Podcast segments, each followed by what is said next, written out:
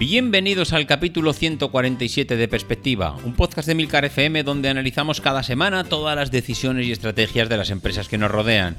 En este episodio escucharemos cómo un oyente nos cuenta su historia personal en una empresa como Conforama. Si eres de los que les gusta estar informados, no lo dudes, sube el volumen y acompáñame. Yo soy David Isasi y hoy es 17 de febrero de 2020. ¡Comenzamos!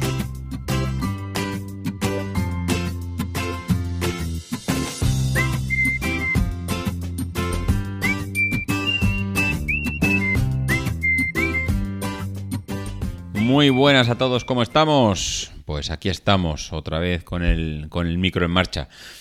Esta semana mm, he hecho una pequeña reflexión sobre un email que recibí días atrás sobre este tipo de contenidos. Mm, me gusta, ya lo he dicho además en otras ocasiones, cuando recibimos eh, pues el feedback de gente que ha tenido experiencias personales, proyectos ligados a la empresa, retos, mm, curiosidades, lo que sea, ¿no? De hecho, me gusta también, como así lo hicimos hace poco con, el análisis de, de, SEAD, cuyo CEO, además, Luca, Luca de creo que se llama, acaban de comunicar hace unas semanas que va a dejar de ser el, el presidente de SEAD Creo que se marcha a Renault, puede ser, sí, puede ser. Creo que se marcha, no sé si era Renault, Peugeot, bueno, otra gran multinacional de la automoción. Y me gusta analizar ese, pues esas entrevistas o esas experiencias personales, como es la de esta semana, porque no siempre se conocen a las empresas a través de lo que podemos encontrar por Internet, eh, yo qué sé, estudios, análisis, mm, tablas, gráficos, evoluciones, historia, qué pasó, reportajes, eso está muy bien, pero disfruto mucho con las experiencias personales. El poder ver, ver no, leer eh, cómo le ha ido a una persona en su trayectoria personal, su trayectoria profesional, conocer, mm, pues mira, de aquí pasé allá, no sucedió esto, me di cuenta que la empresa se equivocaba, o me di cuenta que la empresa acertó de pleno con estos cambios, o todo ese tipo de experiencias. Mm, yo diría que pueden ser hasta más enriquecedoras que incluso el, el, poder buscar información de Internet así a, puerta fría, que podemos decir, y, sacarla aquí con un pequeño análisis que podamos hacer de lo que hemos visto. Eh, esta semana eh, me ha llegado un... Bueno, esta semana, hace unos cuantos días, me llegó un correo de un oyente.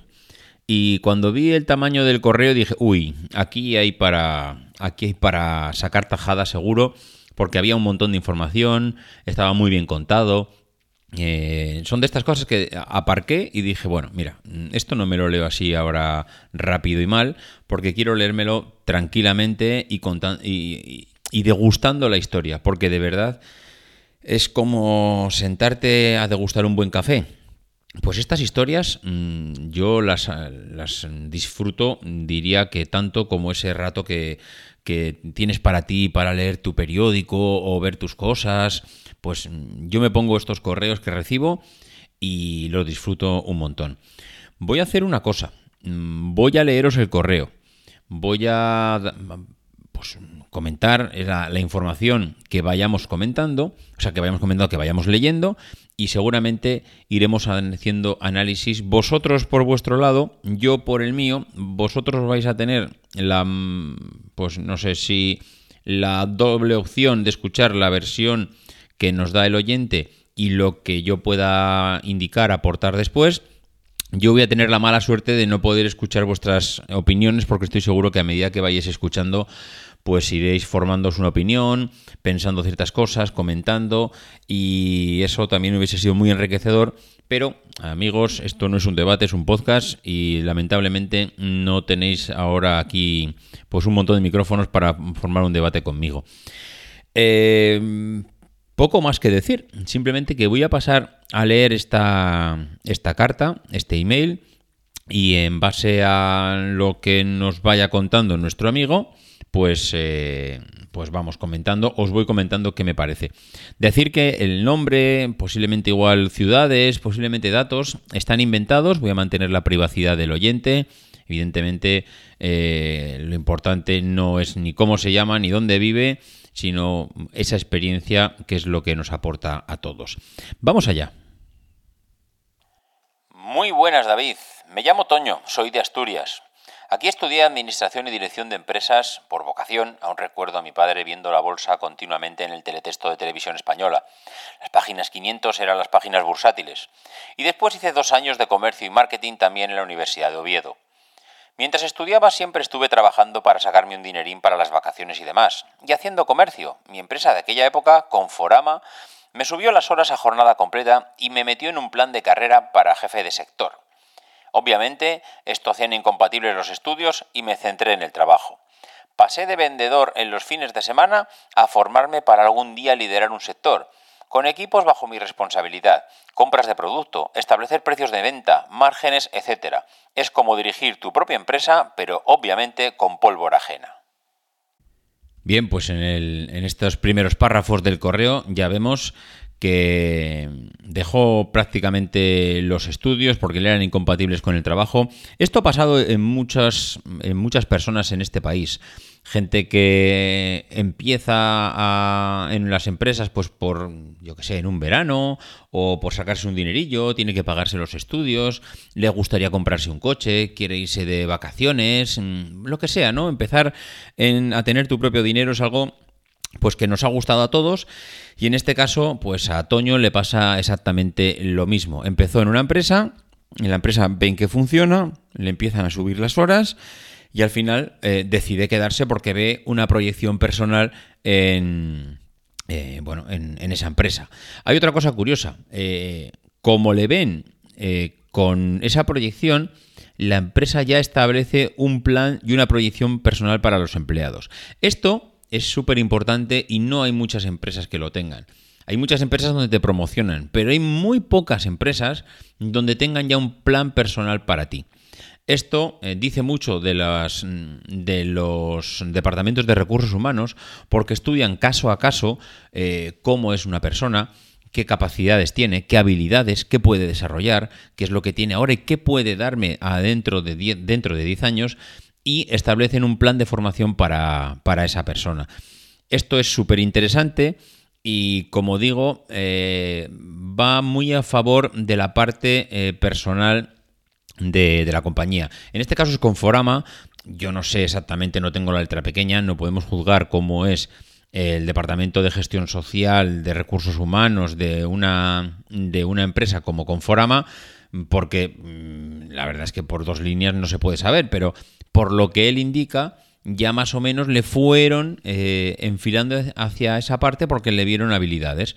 Y luego hay otra cosa que él habla muy bien, que cuando diriges un departamento, cuando diriges, él le llama un sector, jefe de sector, bueno, eh, cada empresa está mm, diseccionada y dividida mm, en departamentos, en secciones, en sectores, eh, etcétera. Eh, te conviertes un poco en el CEO del departamento, no de la compañía en sí, pero hay un concepto que trajeron los japoneses, que es el concepto de mini compañías, y es que cada departamento se gestiona em, como si fuese una empresa.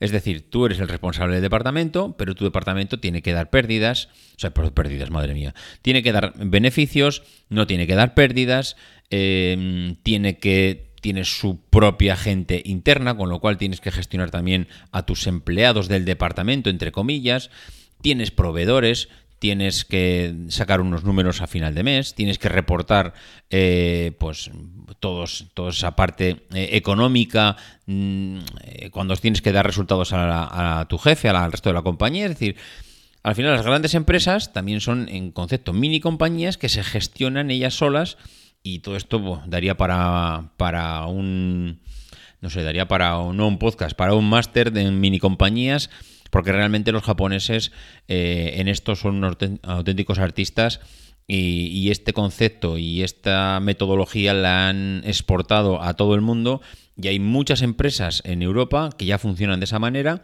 que aparte de ser grandes multinacionales, funcionan internamente como pequeñas mini compañías que mm, cada departamento se gestiona de forma autónoma y luego tiene que rendir cuentas pues, al Consejo de Dirección General, etcétera. Bueno, él habla un poco de eso, ¿no? Que es muy interesante mm, gestionar tu sector, tu departamento, porque al final estás hablando de una pequeña empresa, aunque evidentemente, como él dice, pues con pólvora, con dinero ajeno. Vamos a seguir con el correo. Así estuve hasta que en 2015 me ofrecieron un puesto como jefe de sector de electrodomésticos, cocinas y televisión en A Coruña. Esa historia consistía en lo siguiente. La tienda está en uno de los mayores centros comerciales de España con un alquiler brutal. Esto, más un personal hiperdesmotivado, mala imagen de la tienda, mala posventa, nulo conocimiento del mercado local, etc., le proporcionaba unas pérdidas inmensas mes tras mes. Bien, aquí eh, ya sé, es que este párrafo me parece demoledor. Se les juntan tantos factores en un solo párrafo que me gustaría parar a analizarlo. Eh, habla de un centro comercial grande donde hay un Conforama, me imagino que también de unas dimensiones bestiales, por eso habla de un alquiler brutal. Un Conforama al final es una tienda donde vendes muebles, con lo cual necesitas volumen, necesitas mucha superficie y entonces, claro, los alquileres son bestiales. Eh, si es un centro comercial grande, claro, te está garantizando visitas. Si tiene un alquiler tan elevado, es que mm, realmente mm, cuando se montó el centro comercial pues ya se pensó que el volumen de personas que iban a pasar por allí era muy muy grande, con lo cual se daba por hecho que los clientes ya los vas a tener.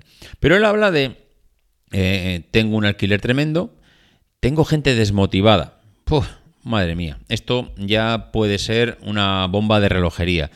Personal desmotivado que seguramente mm, pues habría que analizar el porqué de esa desmotivación. Mm, son gente que están mal económicamente. Claro, si trabajas en una empresa donde no te sientes recompensado económicamente, pues tienes un problema. Si tienes, trabajas en una empresa donde el trato que recibes es eh, malo, tienes un problema. Eh, cuando trabajas en una empresa que, yo qué sé, los horarios son auténtico, una auténtica locura, pues también estás mal. No tengo ni idea cuál era la situación, pero trabajar con personal desmotivado eh, realmente no facilita para nada. Eso suele ser un lastre y un contrapeso que te arrastra allá donde vas. Eh, habla también de mala imagen de la tienda. Mm, eso me recuerda a que mm, a una experiencia, ya sabéis que yo me he mudado hace poco, he tenido que comprar muebles nuevos. Eh, yo tengo un Conforama, no creo que esté ni a 10 kilómetros, tengo un Conforama Em, a, pues, mm, no sé, vamos a decir, 5 minutos. Tengo un Conforama a 5 minutos de casa. Eh, esto supone mm, que para mí lo cómodo, si necesito ir a comprar muebles, es ir allí. ¿He ido allí a comprar muebles esta última vez? Pues no, no he ido a comprar muebles al Conforama. ¿Por qué no he ido? Porque dos semanas antes, con todas aquellas personas que me tropezaba y les decía que estábamos en plena mudanza, que era una locura, que teníamos que ir a comprar muebles, todo el mundo nos decía lo mismo. Vete a cualquier sitio menos al Conforama que tienes cerca de casa. Hombre, pero ¿qué me estás contando? Pero si el Conforama que hay aquí al lado de casa es, mm, es una maravilla, tiene de todo, esto es... Mm, olvídate. Mm, hemos pedido, unos me decían que habían pedido y les habían traído otra cosa, otros me decían que eh, no, le habían traído lo que habían pedido, pero tres meses después. Otros les decían que las personas que lo habían montado eran horribles, que les habían eh, golpeado la pared. Que... Es decir, las tres personas que consulté de Conforama, las tres daban un. Vamos, eh, hablaban perrerías de la empresa.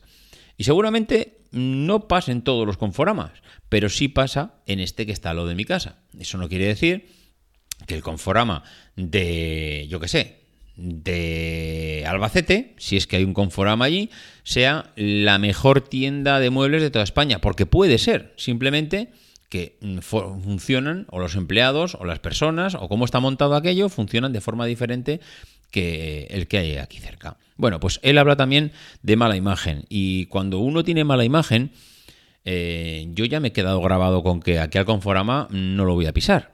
Y entonces, para quitarme esa mala imagen, mm, que además voy a transmitir seguramente cada vez que hable de un Conforama, a pesar de no haber comprado, ojo, porque a mí ya se me ha quedado la idea de que el Conforama de aquí es malo. ¿Y eso qué va a pasar?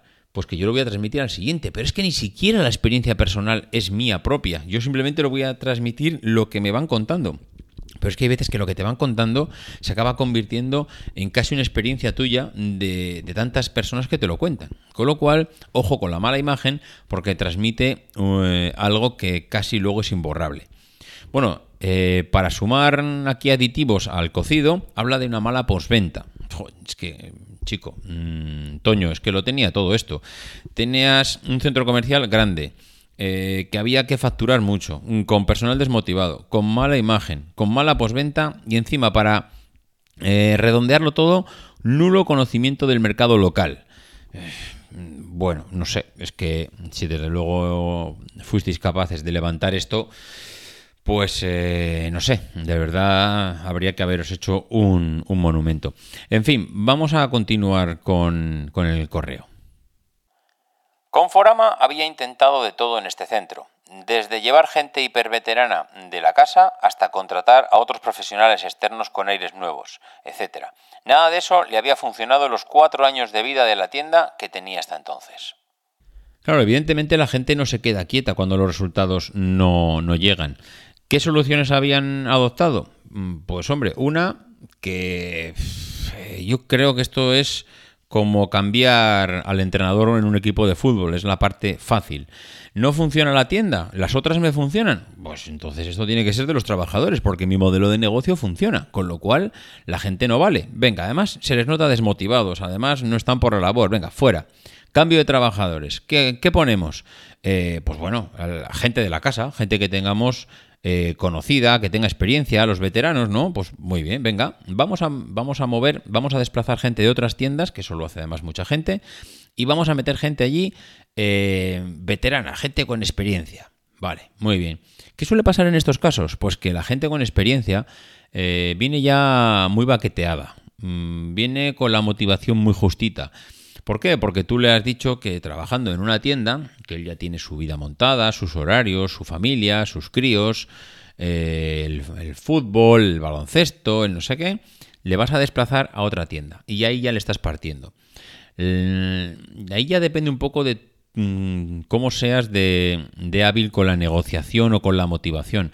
Porque tú no le estás dando una alegría, tú lo que le estás es jodiendo. Es así de claro. O sea, vamos a hablar, eh, vamos a ser francos, Tú a esa persona le estás jodiendo. A no ser que te hubiera pedido hace 15 días, por favor, muéveme. Pero si no es el caso, le estás cambiando eh, todo su ecosistema y su estabilidad tal cual la tiene montada. ¿Qué le puedes ofrecer a esa persona a cambio? Pues le puedes ofrecer, evidentemente, lo primero, una recompensación económica. Pero es que, claro, si la empresa no va muy bien, pues igual te restringen un poco esa solución. Eh, Oye, mira, es que tienes que luchar por tu empresa, por el puesto de trabajo, y no nos queda más narices que ir para allá. Con lo cual, pues ahí ya vas mal le puedes recompensar con, una, con un puesto, una proyección personal. Oye, mira, si vas allí, eh, te pondremos como responsable de ventas o director eh, de marketing o de lo que sea. Mm, bueno, ahí ya está viendo algo, pero mm, ahí si no va acompañado de una recompensa económica, igual tampoco mal. Se lo tienes que facilitar, porque claro, si le mandas allá y le dices, no, pero tienes que ir con tu coche, ¿sabes? Y la gasolina, ah, eso de tu cuenta. O mira, sí, te voy a pagar a 0,5 céntimos la gasolina. Ostras, no me fastidies. Es decir, eh, los veteranos están bien porque tienen muchas, mucha experiencia, conocen la empresa, conocen los entresijos, cuando hay un problema saben a quién llamar, pero tienes que motivarlos, tienes que intentar darles un caramelo porque si no estás moviendo a un veterano al que le estás jodiendo y lo vas a estar mandando allí eh, todo el día rabiando, todo el día pensando que ha dejado eh, un puesto de trabajo en otro sitio, que ahora hay otra persona, que por qué él no está allí, etcétera, etcétera. Eso era una primera solución que comentaba Toño. Y luego estaba la segunda solución, y es que cuando los veteranos no funcionaron tampoco, empezaron a buscar trabajadores externos. Trabajadores externos a los cuales les tienes que formar, les tienes que enseñar la empresa, les tienes que establecer una dinámica de cómo tienen que trabajar. Es decir, no funciona desde el primer día.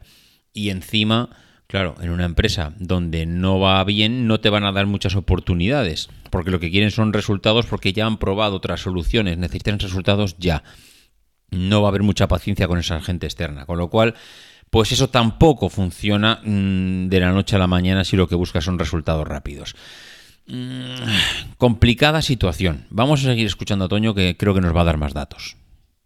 La única opción que tenían, y que si fallaba significaba cerrar el centro y por tanto salir de Galicia, era llevar a alguien joven, sin experiencia y de la casa. Y así fue como me engañaron junto a otros tres compañeros. La experiencia, como te puedes imaginar, fue dura. Mucha presión, mucho que cambiar, mucho estrés y muchas horas, más que las del reloj. Pero la experiencia salió bien y no solo no cerró la tienda, sino que amplió hacia el local que justo Worten había dejado libre por cierre y se renovó absolutamente toda la tienda para dar una nueva imagen. A partir de ahí me pude volver a mi tierra y continuar trabajando para Conforama ya en Oviedo. Te cuento todo esto porque en ese periodo de casi tres años aprendí latín en verso en lo que se refiere a la distribución y también a lo que una empresa no ha de hacer si quiere seguir ganando cuota de mercado y creciendo. Aquí yo simplemente quiero hacer un inciso y es eh, poner un poco en valor todo eso que comentábamos antes de cuando una empresa le propone a alguien que se vaya, que salga fuera, que aquel proyecto sale bien, eh, ahí es donde la empresa debe estar más atenta, porque acaba de formar un diamante que lo terminó de pulir, que lo ha formado, que lo tiene ya preparado para aportar gran valor a una empresa que sabe que ha funcionado porque ha sacado adelante un proyecto que no era nada fácil, donde otros habían fracasado, que es joven, que, está, que estaba predispuesta a la movilidad, que es ambicioso, que ha sacado esa experiencia en una situación muy dura, que tiene compromiso. Bueno, demonios, átalo, ata a ese tío. No te puedes permitir el lujo de coger y que esa persona ahora, eh, una vez eh, ya ha acabado ese desarrollo profesional en esa etapa, donde ha aprendido de todo, donde se ha formado, donde la empresa ha invertido en él, y ahora que tienes a ese tío ya completamente a tu disposición y le vas a sacar tajada, ahora de repente eso no lo cuidas, le dejas que se estanque en esa proyección y no solo no, le ofreces seguir, sino que Mm, hombre, eh, no sé. Yo creo que una recompensa habrá que darle, ¿no? Pero bueno, eh, esto lo digo sin conocer el caso al detalle de Toño. Mm, yo ya me he leído el correo y evidentemente sé lo que va a pasar. Pero lo que quiero expresar es que lo más difícil para una empresa ya está hecho. Ahora, una vez que tienes a la persona, el dejártelo escapar, pues es eh, como cuando el Barça tenía a Ronaldo, hizo el desembolso por él, lo trajo a España y de repente viene el Madrid y se lo lleva. Hombre, pues mm, muy bien porque ha sacado dinero, pero chico, la cara de tonto que se te queda no te la quita nadie. Entonces, pues esto es lo mismo. Encontrar una persona eh, que sea mm, pues buena en el mercado, que sirva en tu empresa, que ya la conozca, que haya demostrado su valía, que está demostrando que ha sido capaz de desarrollarse en unas circunstancias súper especiales y que te lo dejes escapar, pues chico, eh, ahí es cuando ya, pues tú mismo, ¿no? En fin, sigamos con el correo de, de Toño. Actualmente estoy empezando un proyecto personal que aspira a ser un distribuidor online, donde diseñes a través de realidad aumentada y con la ayuda de la inteligencia artificial, eh, pues muebles, eh, amuebles el hogar. Tú eliges el tamaño, los colores, nosotros lo fabricamos y te lo entregamos en casa. La parte que nos diferencia es obviamente el diseño personalizado, pero también la alta calidad de los productos, la fabricación en España y la atención 100% personalizada por nuestra parte. Nunca hablarás con máquinas. Hombre, pues a mí me gusta mucho que estoy escuchando esto de Toño, porque está aprovechando todo su conocimiento para desarrollar un proyecto personal que es lo que comentábamos antes, que bueno, pues mira, mm, Conforama se lo ha perdido y él lo ha ganado, ¿no? Ha ganado para su propia empresa. Pero es que además él tiene analizado muy bien el mercado. Como bien decía, eh, le dio tiempo para conocer cómo funcionaba todo ese sector y sabe muy bien cuáles son los puntos débiles de las grandes empresas que trabajan y que se mueven en su, en su sector. Tiene eh, fabricación en España, que no muchas la tienen. Tú te vas a IKEA, IKEA no, no fabrica en España. Otra cosa es que pueda eh, emplear en determinadas circunstancias gente para comprar determinadas cosas. Pero diría que aún así, ¿eh? no conozco muy bien cómo funciona IKEA en ese sentido, pero diría que casi todo viene de fuera. Pero bueno, él habla de fabricación en España, atención 100% personalizada y sobre todo la parte de diseño mm, diseñalo por tu propia cuenta, dime tú qué es lo que quieres y yo te lo fabrico. Eso me ha encantado, me ha encantado porque hoy en día casi la única eh, diferenciación que se puede optar de las grandes multinacionales es esto, y en algunos casos ni esto. Porque ya ha habido multinacionales, por ejemplo las del sector de las bicicletas, que te permiten personalizar tu bici y ellos te fabrican la bici que tú quieras. Es verdad que ellos te, permiten fabricar, o sea, diseñar el color, no diseñar la forma. La forma, eso no lo cambia nadie porque está súper estudiada. Pero en cambio sí te permiten personalizar la última parte de la fabricación, que es la pintura, y la bici sale pintada como tú quieres. Él, en este caso, Otoño, no sé hasta qué punto habla de personalización. Eh, no sé si tú puedes diseñar el mueble, parece que sí, eso está genial, porque es lo que te va a diferenciar principalmente de las grandes. El que mm, algo que sea tan inmóvil como la fabricación de una empresa como IKEA, en el que saben que tienen que sacar tantos millones de piezas y de muebles de un determinado diseño, hace que tú, que eso no vas a poder hacerlo, pero en cambio sí te vas a poder centrar en personalizar el mueble del salón, eh, yo que sé, la mesa, las sillas, el sofá, no sé, esto va por aquí. Seguramente las grandes mm, esto también lo están trabajando y también tienen sus pequeñas, eh, digamos, pequeños diseños, pequeñas configuraciones para poder diseñar también a medida, pero desde luego no tienen la no sé, la versatilidad que puede tener una empresa pequeña y que es obviamente para mí donde hay que darle duro y es precisamente ahí donde comenta Toño que es donde se han, centrado. Me encanta la apuesta, me encanta el conocimiento y lo claro que lo tiene y parece ser que la cosa le va a ir, le va a ir bastante bien. Durante estos meses que estamos operando hemos recabado muchísima información sobre todas las peticiones que nos han llegado de nuestros clientes. Hemos hablado con ellos para ver qué les interesa, a qué le dan valor, qué es lo que les importa cuando van a comprar un mueble online, etc. Te sorprenderías de lo esclarecedor y relevante que es la información de los códigos postales de los clientes que nos visitan. Como te podrás imaginar, la negociación con los proveedores es una de las tareas más importantes. Ahora mismo estamos distribuyendo mesas, sillas, barras de bar y taburetes con acabados en cristal, porcelana, madera, Decton, Silestone. Tenemos toda la gama de Cosentino disponible y eh, somos distribuidor oficial de sus productos. Las negociaciones son una importante con una importante firma de fabricación de sofás española, también con opción de personalización, están en ciernes y esperamos poder distribuirlos a finales del primer trimestre. El motivo de escribirte este email es que a lo largo de los muchos emails y llamadas que he tenido con proveedores potenciales, me he encontrado no con uno ni dos, sino tristemente muchos más que a la hora de explicarles que somos una compañía online, directamente te cierran la puerta y te dicen cosas como esta. Agradecemos especialmente su interés por la distribución de nuestra marca, si bien nuestra estrategia actual prefiere basarse en puntos de distribución físicos, evitando en la medida de lo posible las plataformas comerciales online.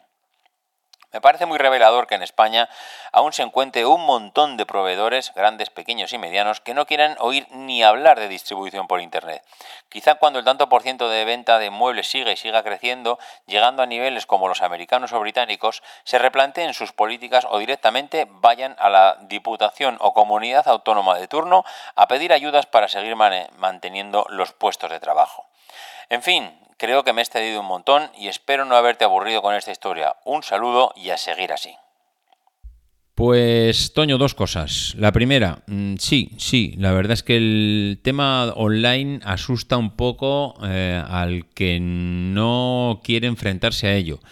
Y cuando digo no quiere enfrentarse a ello, no porque no pueda, sino porque o bien cree que no le va a afectar, que puede seguir trabajando eh, sin contar con esa pata del negocio, o bien porque le tiene pánico, porque no lo controla, no lo domina.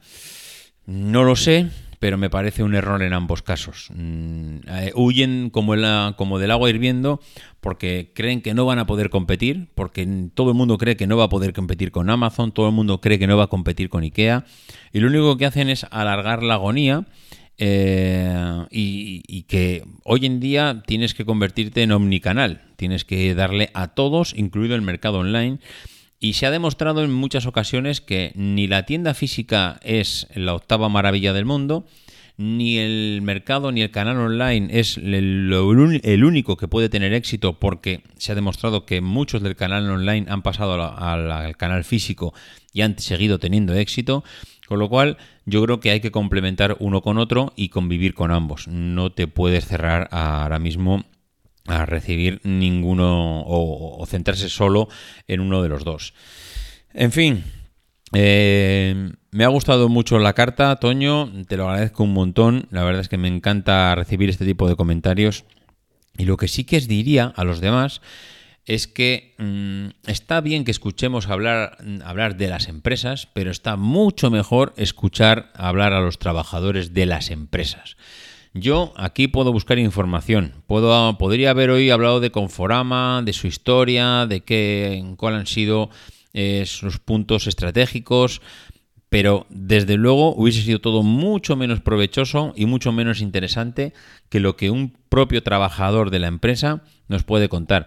Y no hablo tampoco a contar aquí las miserias de las empresas. En todas las empresas hay miserias, en todas las empresas hay problemas y ninguna es perfecta. Pero sí que es verdad que conociendo dónde ha tropezado la empresa, eh, qué decisiones ha tomado, qué camino ha seguido, qué ha dejado atrás porque no le interesaba, se puede llegar a aprender muchísimo más de cara a futuro y conocer las estrategias que realmente merecen la pena. En fin, lo dicho, los que tengáis una experiencia como la de Toño, mm, animaros. Mm, si no queréis mandar un audio, me mandáis un correo, me lo decís como queráis, pero mm, compartirlo, compartirlo porque de verdad que a la gente nos interesa, a la gente, a los oyentes de este podcast les interesan muchísimo estas historias, estos relatos, porque son realmente muy enriquecedores. En fin, lo dicho, suficiente por esta semana. Ya sabéis cómo contactar conmigo para mandarme todos estos correos, davidisasi.mac.com, por Twitter arroba en el canal de Telegram, que también podéis eh, encontrar la dirección de cómo entrar en emilcar.fm barra perspectiva, ahí tenéis también toda la información. Y poco más, que nos escuchamos en 15 días y que no dejéis de intentar ser uno de esos locos que hace lo imposible por cambiar el mundo.